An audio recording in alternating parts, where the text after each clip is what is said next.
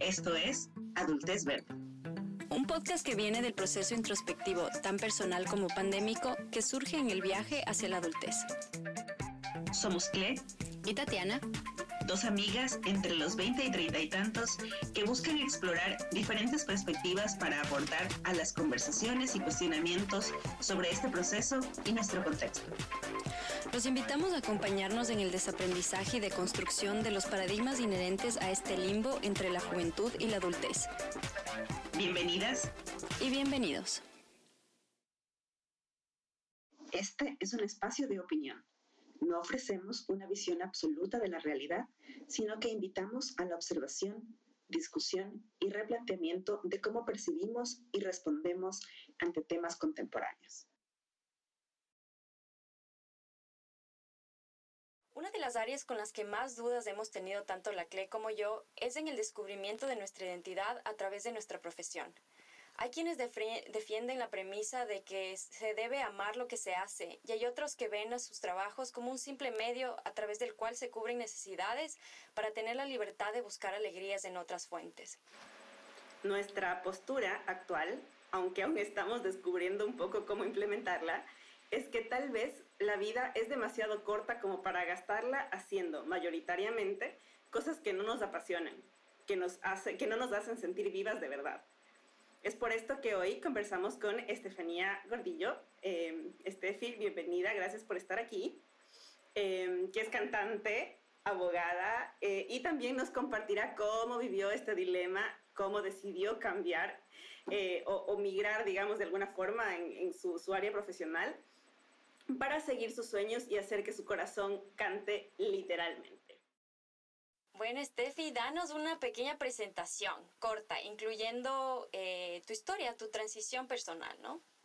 Claro que sí, chicas. Gracias, Tati. Gracias, Clelia. Estoy feliz de compartir este espacio con ustedes y para todos quienes me escuchan, pues es un honor para mí tener un espacio a través del cual pueda compartir mi historia. Em, les puedo decir, como decía Clelia, yo soy abogada de profesión. Eso es lo que estudié en la universidad. Me gradué de la Universidad Católica del Ecuador.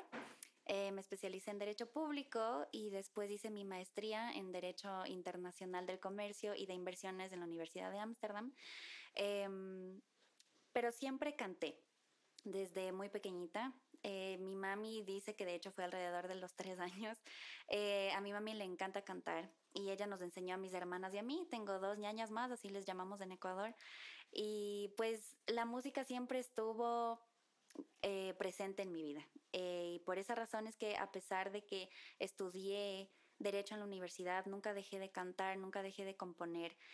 compongo también mis propias canciones, así que tuve siempre una gran influencia de la música, eh, ya sea a través de lo que yo escuchaba, porque la música siempre me acompañaba, si bien no para hacer deberes, porque medio me parecía un poquito difícil concentrarme hacer los deberes mientras escuchaba música, pero eh, estaba siempre en el coro del colegio, estuve siempre involucrada con presentaciones en el colegio, que fueron mis primeros escenarios en las típicas cremes del colegio, eh, participé en un intercolegial de intérpretes cuando tenía 13 años, entonces nunca la dejé de lado, pero el momento en el que llegué a la adultez, primero les cuento como anécdota, de hecho yo no quería estudiar la universidad, yo quería graduarme del colegio y dedicarme de lleno a mi carrera musical porque además tenía esta idea y siempre veía a los artistas a los que yo admiraba que eran súper jovencitos, entonces yo decía, yo quiero tener la misma edad eh, en la cual empiezan todos estos eh, grandes artistas a trabajar y le veía mejor como una, un retraso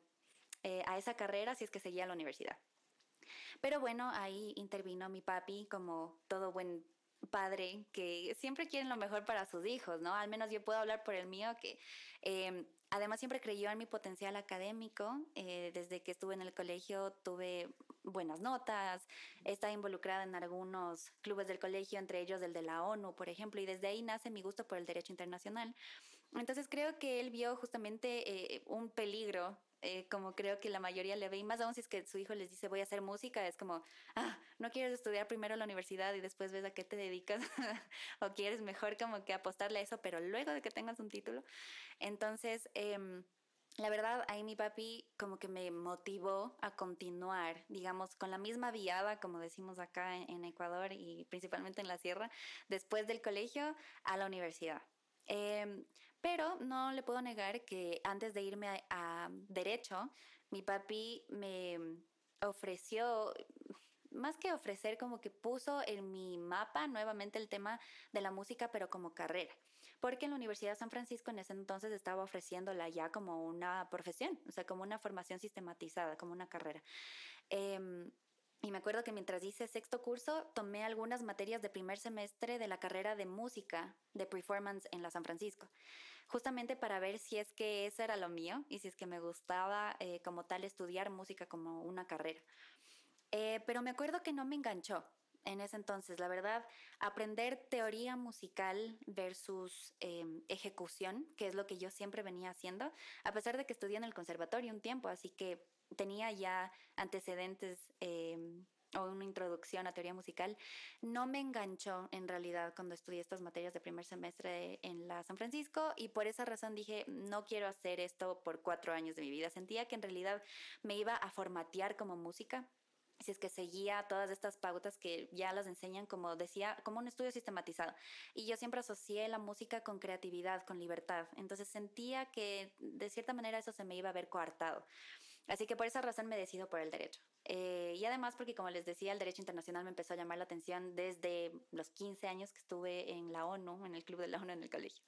Así que me dediqué de lleno al derecho. Eh, quise en un principio combinar las dos carreras. Dije, bueno, estudio derecho y hago también mi carrera musical. De ley me sale ya un contrato con una mega disquera y dejo la universidad el segundo semestre y voy a hacer lo que siempre he amado toda la vida. Pero en realidad eh, la carrera de derecho es muy demandante y mm, en la Universidad Católica particularmente eh, los primeros semestres fueron muy duros. Así que a duras penas y tenía tiempo de dedicarme a algo más que no fuera estudiar.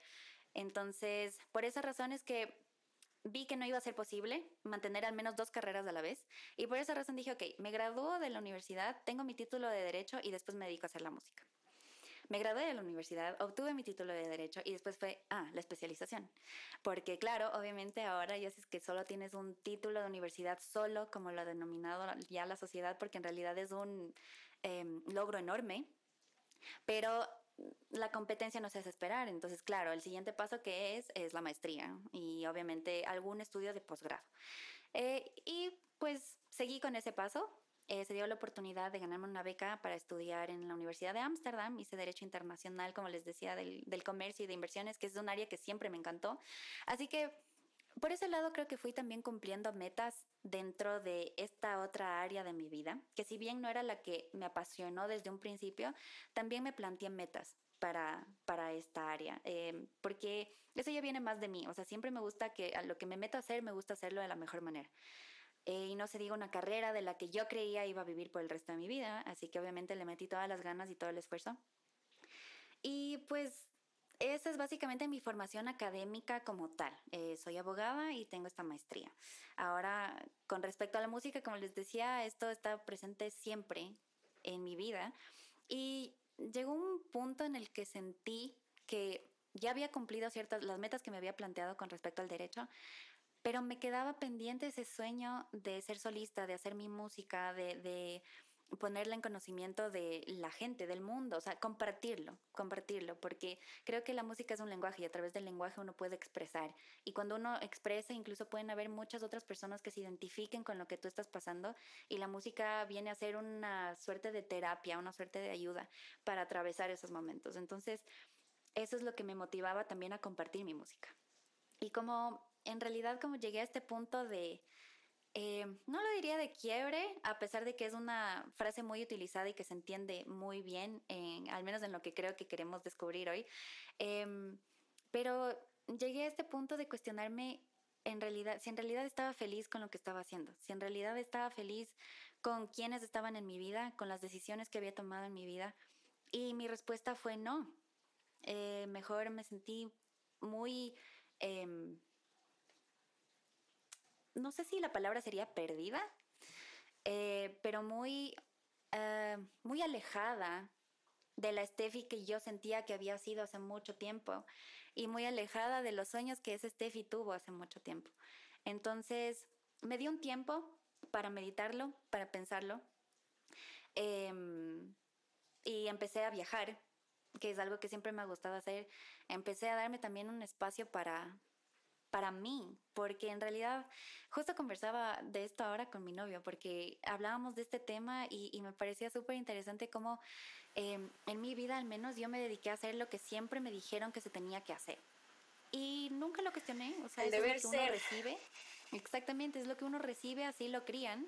Eh, y pues vas construyendo tu vida en base a lo que tu gente más cercana te dice. Y no está mal porque al final uno confía en esas personas de tu entorno, ¿no?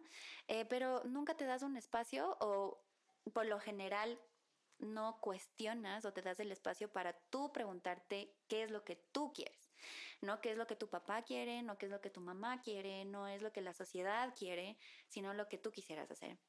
Y yo siento que me dediqué muchas veces a cumplirles los sueños a otras personas en lugar de cumplir mis sueños. Entonces, ahí es cuando todo empezó a cambiar. Entonces, em, yo me puse a viajar. Eh, viajé por mi por mi país. Primero, bueno, me fui a, México, de hecho, por mi cumpleaños. Ese fue mi primer viaje em, dentro de, de, este periodo de autodescubrimiento. Eh, yo creo que mucha gente le asocia, y me permito compartir esto también en este espacio, mucha gente asocia el autodescubrimiento con algo em, trillado, con algo así de ya, o sea, ah, ya, ya, ya, sí, te perdiste y te quisiste encontrar a ti misma, bravo, o sea, eh, pero no creo que en realidad le damos la importancia que, que merece. Em, el hecho de distanciarte de tu verdadero yo, ya, de ese yo interno con el que todos nacemos, pero que de alguna manera nos va moldeando la sociedad para que seamos como debemos ser o como le es más fácil a la sociedad manejarnos, por decirlo así, eh, pues dejamos de estar en contacto con ese verdadero yo y con los anhelos de ese verdadero yo, con los sueños de ese verdadero yo. Entonces creo que el momento en el que me desconecté de lo que todo el mundo esperaba, empecé a conectarme conmigo. Entonces, a través de los viajes, a través de la música, dije, ok, lo que yo siempre he querido hacer y quiero hacer ahora es mi música. Y de hecho me puse a empezar a grabar mi primer disco como solista. Em, y ahí es cuando empezó toda la aventura. Ahí es cuando empecé a hacer música y a cambiar ya eh, por completo mi, mi profesión, digamos así, mi, mi, llamado, porque es algo totalmente opuesto al derecho, déjenme decirles. así que esa es más o menos la historia de, de la transición eh, y de lo que es Steffi, porque en la verdad, si es que hay gente que me conoció siempre solo como abogada y nunca supo que cantaba. Entonces, el rato que se enteraron que cantaba era como ver a otra Steffi. ¿Ya? Y gente que me conoció solo a partir de que empecé a hacer música. Entonces no conocen la Steffi abogada. Eh, creo que ese es uno de los temas como que súper interesantes y que todavía me, me, me, retan un poco. O sea, sí es como diríamos un, un challenge el hecho de que tengas dos em, personalidades, por decirlo así, o dos, dos facetas tan presentes en ti, pero que son tan opuestas. Em, muy aparte de lo que la gente pueda pensar, es como que tal vez internamente lo que a ti te genera. Em, y a mí sí me ha costado un poquito como em, tratar de...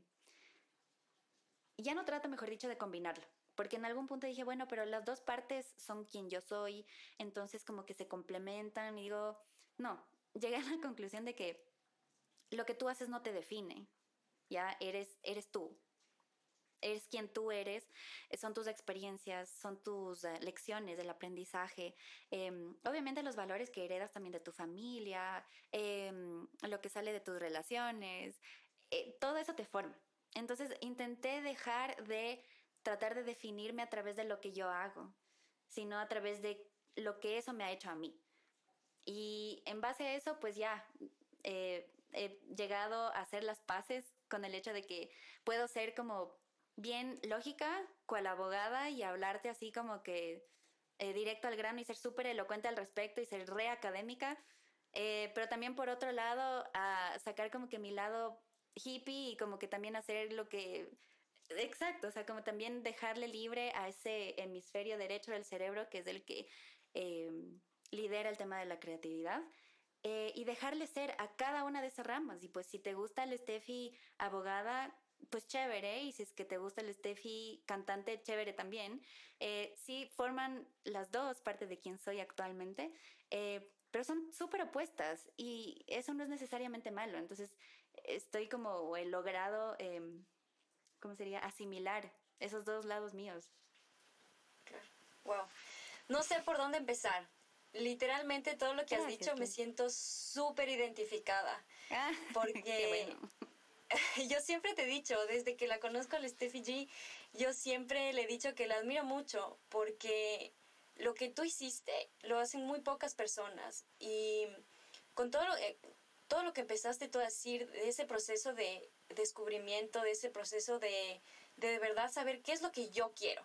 Porque yo me siento muy, muy identificada con lo que tú dices. Yo también siento que toda mi vida ha estado, ha estado definida por el deber ser tú debes ser esto, tienes que seguir este, este camino, tú debes hacer estas ciertas cosas. Y solo así vas a poder complacer a, a, tus papás, que como tú lo dices, lo hacen con cariño, con amor, buscando, buscando la mejor, el mejor resultado, ¿no? De lo que ellos también crecieron y lo que a ellos también se les impuso, ¿no? Y, y ven a la música como que todavía se los ve desgraciadamente en nuestra, en nuestra en Ecuador y en nuestro, en nuestro mundo, el arte en general, como algo inestable, como algo de hippies, en vez de como algo, es una carrera profesional. O sea, yo veo a mi, a mi hermano, que obviamente también lo admiro muchísimo, él, él es una persona brillante y, y él tomó la decisión y peleó, porque peleó de verdad con mis papás y les dijo, no, esta es mi pasión, yo quiero, yo quiero dedicarme a la música, la música es un negocio, la música es una profesión, o sea, no es una tarea de hippies ahí, no, la música hay que hacerla con, con, dedicación, como un trabajo normal, o sea, con dedicación, con entrega, con, con, con todo lo que tienes, ¿no? Y, y la verdad que la, la, posibilidad de hacer ese cambio, no muchas personas lo hacen y, y, y decirte que de verdad, o sea, eres una persona admirable y, y otra cosa que también decías es esta, esta digamos como que unión de los dos, de las dos Steffis. Pero yo creo que, que, no es, que no son dos, eres como tú dices, eres.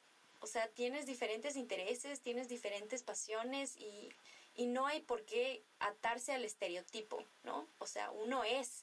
Nos han vendido un estereotípico de lo que es un abogado, de lo que es un artista, ¿no? Entonces, no, por eso es que nuestra cabeza no puede, no puede caber que nos guste una cosa, pero también nos guste la otra. Así es, así es. Y sabes que justo lo que dices, mi Tati, eh, primero gracias por esas palabras. La Tati es, una bella, eh, es mi amiga desde hace un par de años y yo le amo y le extraño muchísimo porque está súper lejos ahora. Pero como que siempre tuvimos eso y cuando conversábamos de esto, como que era...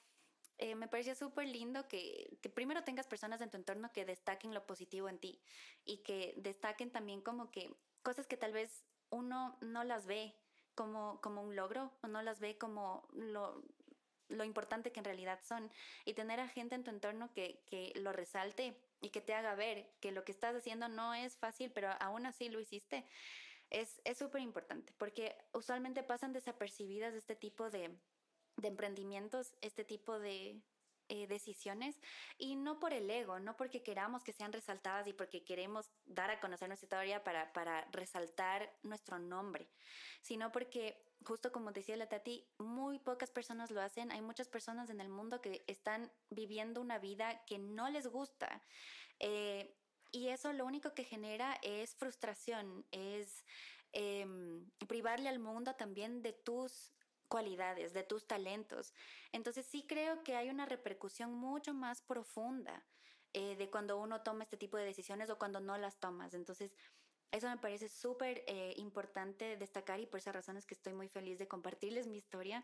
Eh, y otra cosa que quería acotar a lo que decía Tati es justamente eso. Estamos acostumbrados a creer que solo puede ser una cosa, entonces, si es que sale algo e incluso que, choca un poco con eso que te dijeron que tenías que ser, ya no es posible.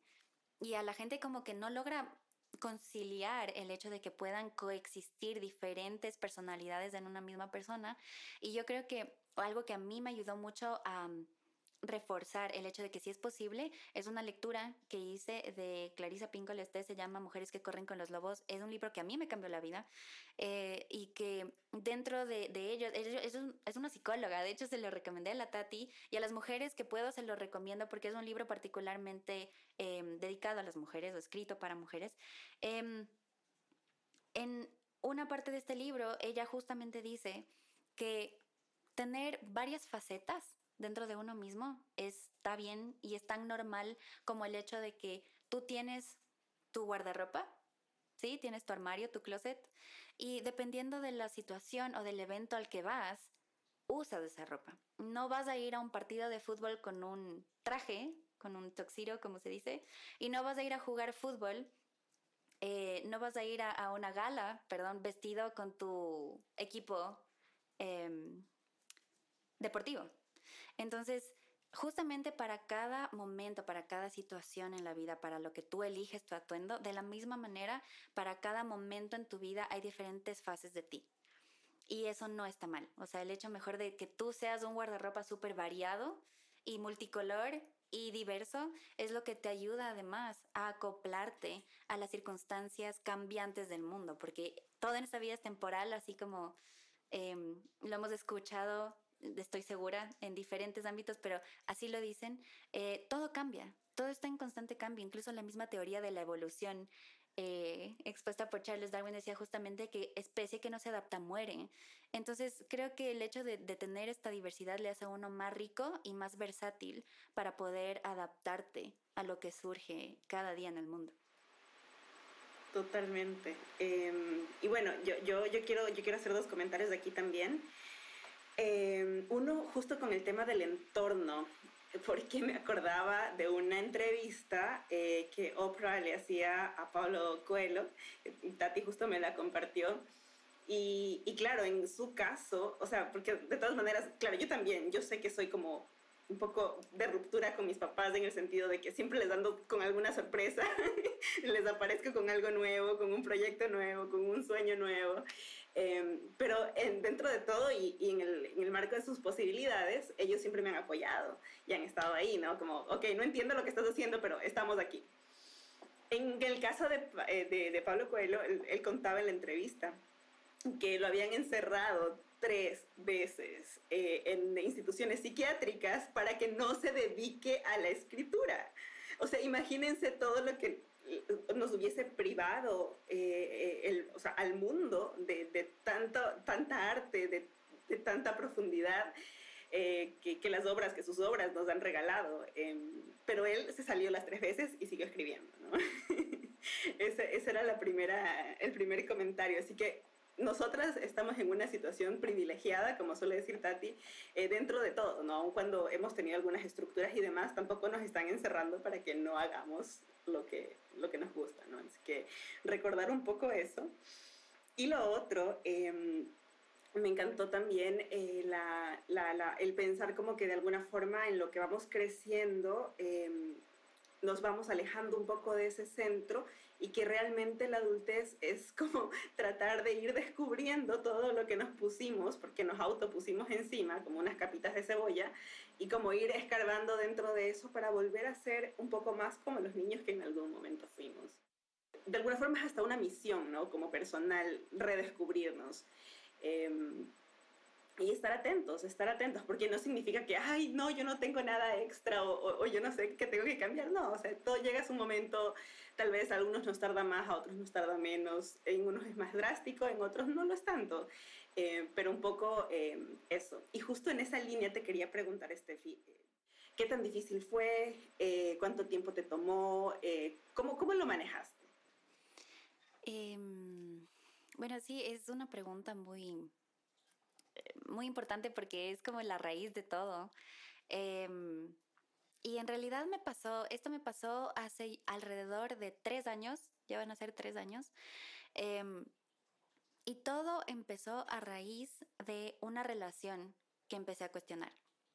Eh, yo de hecho me casé, yo me casé a los 23 y a los 28 empecé a cuestionarme si es que en realidad estaba feliz porque no sentía que estaba viviendo lo que yo creo que una relación sana debería ser, porque no sentía que estaba viviendo lo que creo que un buen matrimonio debería ser, y porque no me sentía em, feliz con dónde estaba en mi vida, pero como emocionalmente, como personalmente. O es, algo muy, muy espiritual. Yo creo que cuando uno ya empieza a indagar en este ámbito, pues quienes lo han hecho me podrían entender tal vez de mejor manera. Em, y es un tema que, del que he hablado y en realidad me estaba yendo muy bien con respecto a otros temas de mi vida, con respecto a otras áreas. Tenía una independencia financiera, mi independencia económica, viajaba cuando quería, me compraba lo que quería, tenía lo que usualmente eh, se considera como estabilidad por la sociedad, tienes tu propio lugar eh, donde habitas, eh, tienes una pareja, estás casado, tienes un trabajo muy bueno, de muy buena reputación, donde te pagan muy bien. Em, me gradué con honores de la universidad, hice mi maestría en el extranjero, entonces como que estaban, digamos, todas las casillas del, de este checklist que a uno le dicen que hay que cumplir, estaban casi todas check, pero yo no me sentía como creo que alguien se debería sentir si es que has logrado ya todo eso en tu vida. Em, así que empecé por cuestionar la relación en la que estaba. Em, y creo que una vez que te llega esta luz eh, que empieza justamente a alumbrar todos esos rincones oscuros que ya habitaban en ti, pero simplemente los desconocías porque no habías puesto la luz ahí o no te habías atrevido a poner la luz ahí, entonces no los veías. Pero un momento, eh, yo estoy convencida de que todas las experiencias y todas las personas que llegan a, la vida de uno tienen una razón de ser. Y en ese momento tuve un par de personas que llegaron a mi vida a través de las cuales eh, empecé a cuestionar estas cosas y a través de las cuales pude, por ende, ver más allá de lo que estaba acostumbrada a ver y de lo que me estaban haciendo ver, porque creo que muchas veces por el miedo de perder a una persona hay gente que manipula a esa persona o manipula las circunstancias para poder hacer que esa persona permanezca contigo. Y para mí el hecho de ver ya con claridad qué es lo que estaba en realidad pasando en mi relación, nunca más pude volver a cerrar los ojos.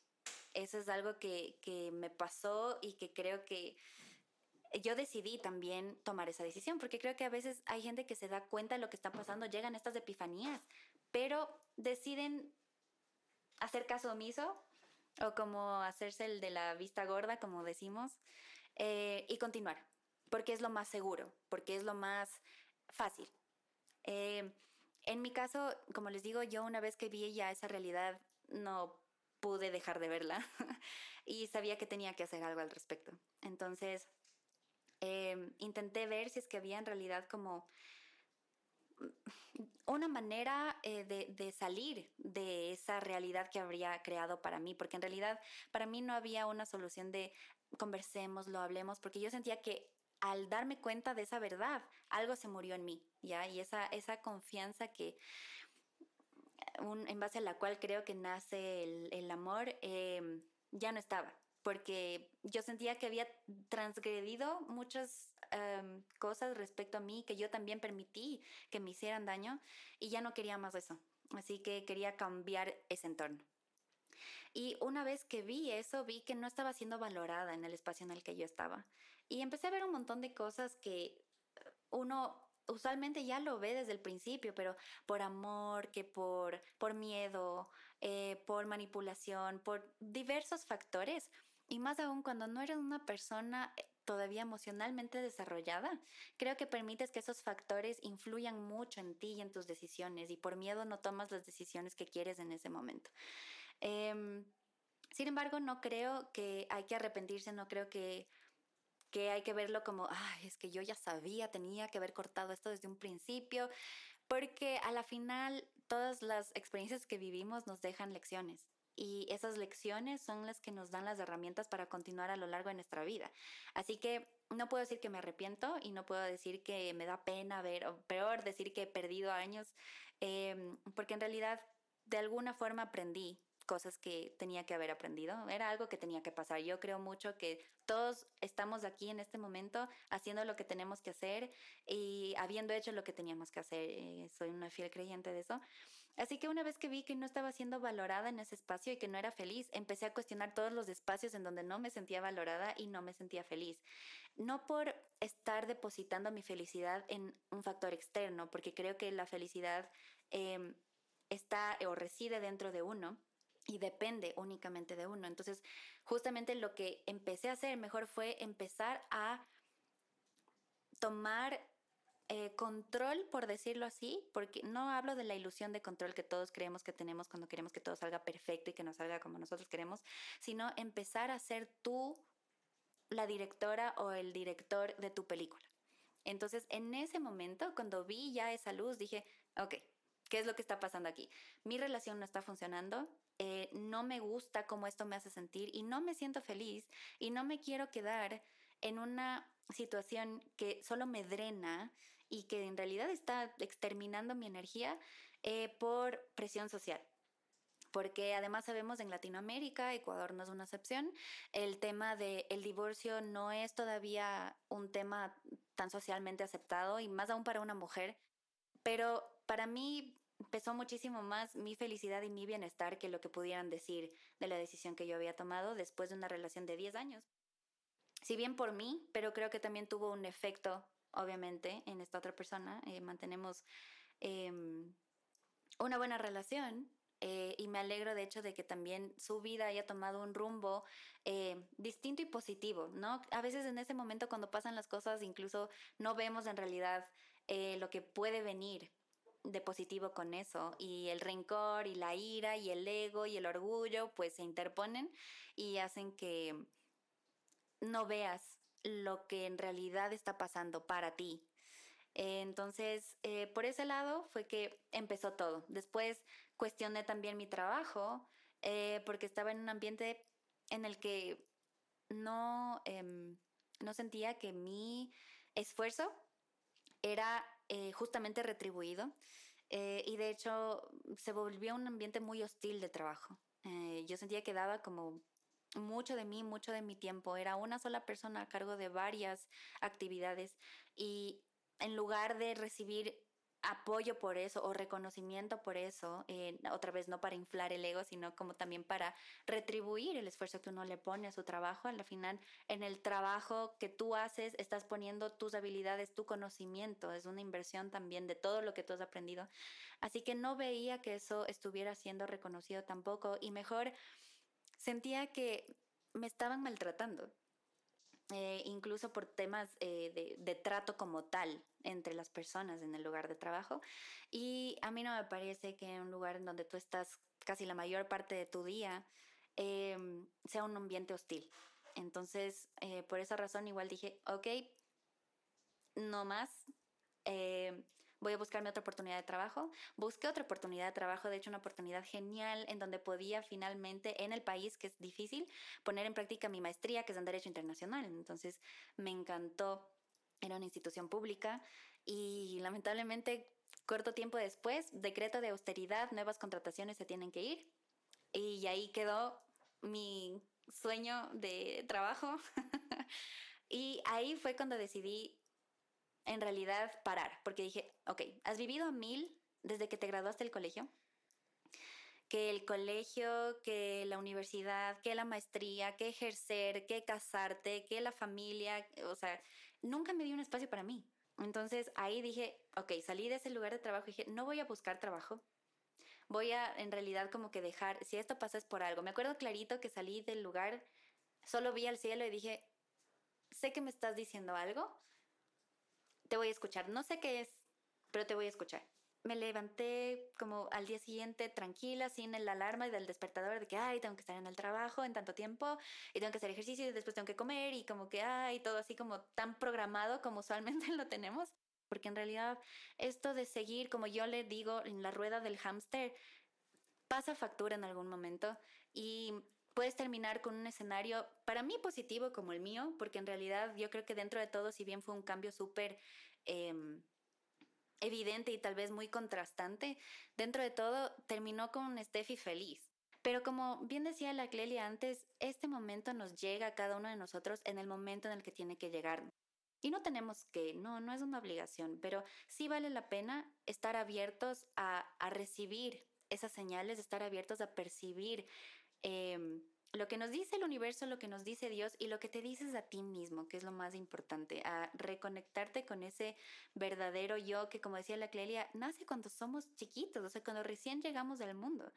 Lo tenemos ahí presente es, y no, nunca se va, yo creo que nunca se va, sino que el ruido que nos rodea se vuelve ya tan abrumador que dejamos de escuchar a esa vocecita. Yo creo que el tema de las emociones, el tema de las energías no es, no es brujería ni, ni mucho menos no es em, tabú, o sea, es importante y, y, de hecho como que tiene una relevancia muy impactante en la manera en la que nos desarrollamos en cada una de nuestras profesiones. Así que una vez que me fui liberando de eso, empecé a escucharle más de esa voz, me fui, eh, fui eliminando el ruido de mi vida. Eso es como definiría yo estos tres últimos años de mi vida, o sea, fui eliminando el ruido de mi vida. Y al eliminar ese ruido, empecé a escucharme más a mí. Imagínate si es que no le ves a un amigo por mucho tiempo, a un amigo que le quieres un montón y después le vuelves a ver esa emoción que tienes. Imagínate lo que es volverte a encontrar contigo. Entonces, creo que eso le hizo a esta experiencia algo súper súper positivo y súper inspirador y creo que cuando me puse en contacto otra vez conmigo, todo empezó a fluir. O sea, gracias a Dios tuve el apoyo para poder empezar a grabar mi disco, porque sí representa una inversión económica fuerte y no es algo que yo en el momento podía manejar independientemente, pero tuve el apoyo de mis papás, tuve el apoyo de mi familia que me ayudó a hacerlo.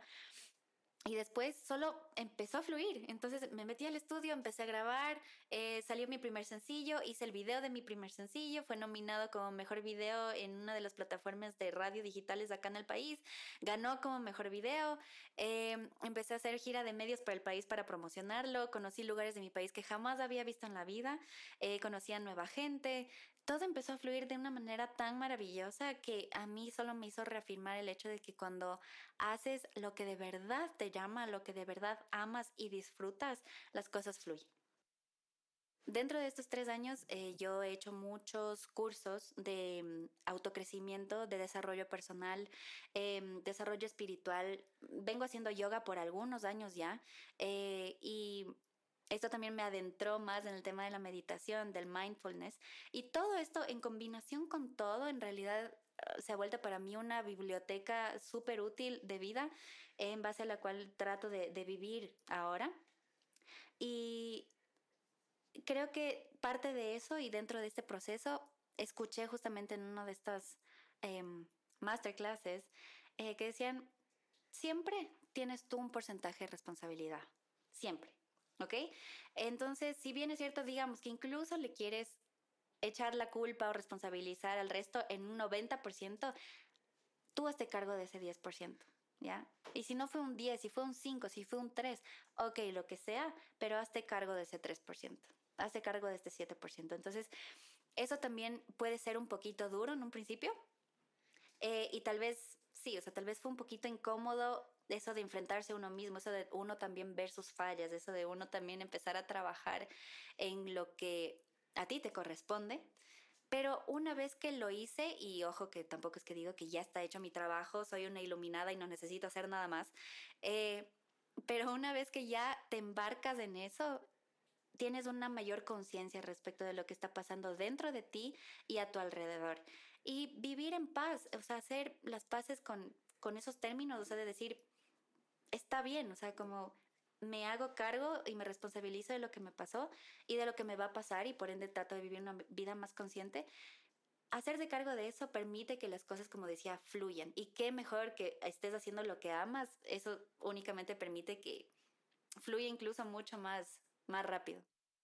Este redescubrimiento de, de, de ti mismo es, a veces, pero porque yo soy impaciente, a veces sí me, me, desespero porque digo como que bueno ya y luego o sea ya estoy tomando pasos estoy haciendo cosas que ajá es como que ok ya listo.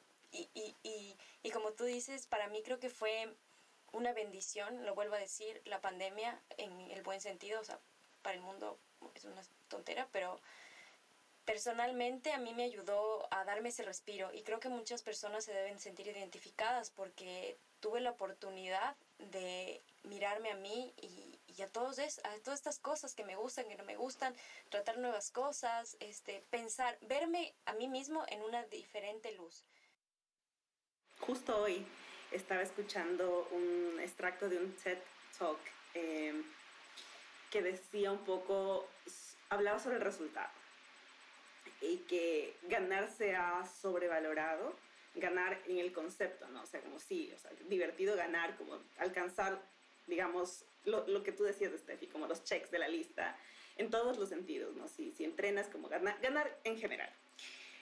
Eh, y decía, ¿qué tanto vale la pena eso? Como tener el check si en el proceso tenemos seres humanos destruidos, si en el proceso lo que decíamos, estamos alejándonos de nuestra esencia, si en el proceso nos olvidamos de dónde venimos, si en el proceso no tenemos idea de hacia dónde vamos. Y además de todo esto, eh, los procesos con los que hemos estado, el entorno en el que hemos crecido, lo que sea que haya pasado, más allá de dejarnos los aprendizajes, yo creo que también nos dan como ese contraste, ¿no? De si no vemos la oscuridad o no sabemos qué es la oscuridad, tampoco podemos saber qué es la luz. Em, así que, mm, como añadiendo un poco a, la conversación, em, no, es que estamos dejando el mensaje de, oh por Dios, víctimas y que la sociedad y la estructura y la educación, sino más bien eh, el aprovechar eso, ¿no? El que si en algún momento nos llega esa observación de, ok, tal vez hay algo que se puede mejorar, em, arriesgarnos porque vale la pena y sobre todo porque no necesariamente aplica a, temas de trabajo, ¿no? Como profesión, que es el, el caso particular de, de, esta, de esta entrevista, sino porque el que nos digan qué hacer viene también de las estructuras sociales, viene de las redes sociales, tú decías, nosotros no estábamos preparados para enfrentarnos a eso y nos dictan tantas normas, tantas reglas, tantos estereotipos desde allí. Eh, que, si no tenemos la madurez suficiente y no tenemos la, como la claridad suficiente de quiénes realmente somos, pues eh, también eso nos puede, nos puede quitar un poquito de, de, del rumbo, ¿no?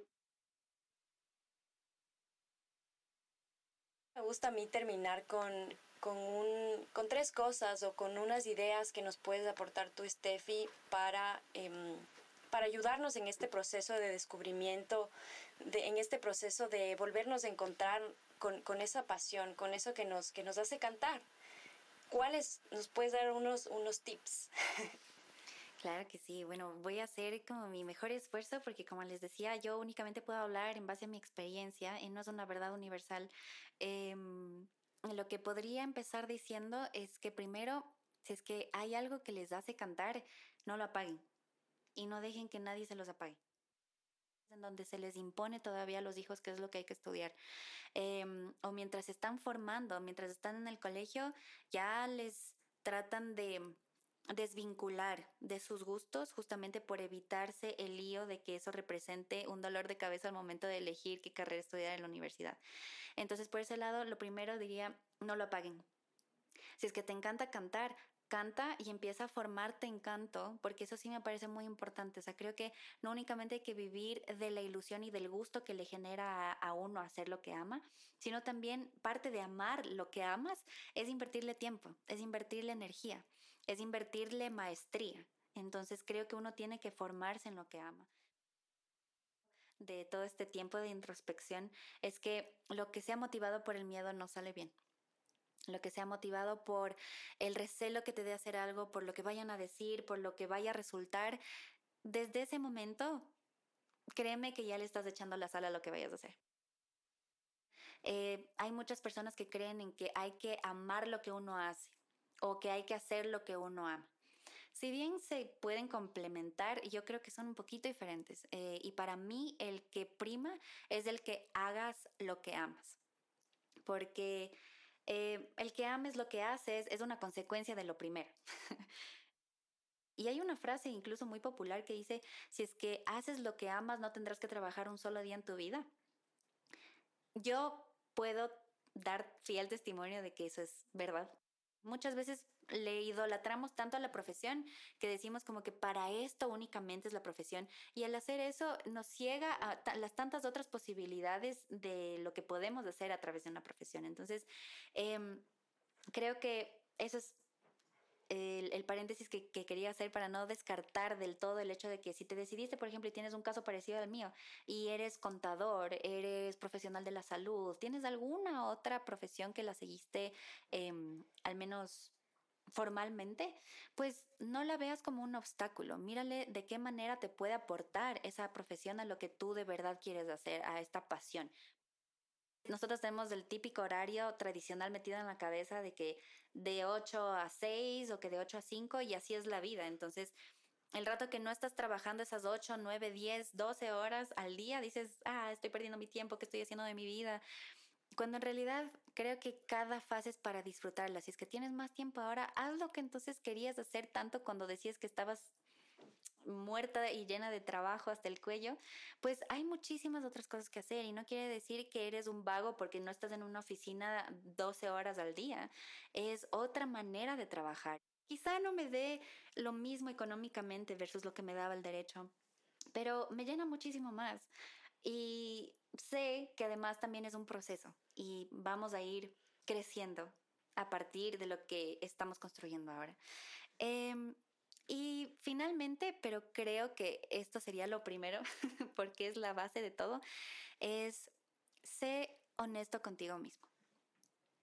Creo que el hecho de que te digas la verdad a ti va a evitar primero que tomes un montón de decisiones que tal vez no necesitas y dos, te va a mantener súper alineado con esa vocecita interna que decimos que muchas veces perdemos si es que lo que quieres hacer no está bien en los ojos de tus padres, no está bien en los ojos de tu familia, de tu sociedad, no es necesario que te pelees con ellos. Lo importante es destacar lo que tú quieres, lo que tú necesitas y saberlo comunicar a tu entorno. Si tu entorno, en tu entorno hay amor, hay comprensión, hay tolerancia, como estoy segura de que en muchas familias existe, como decía la Clelia, a pesar de que no te entiendan, van a estar ahí para ti.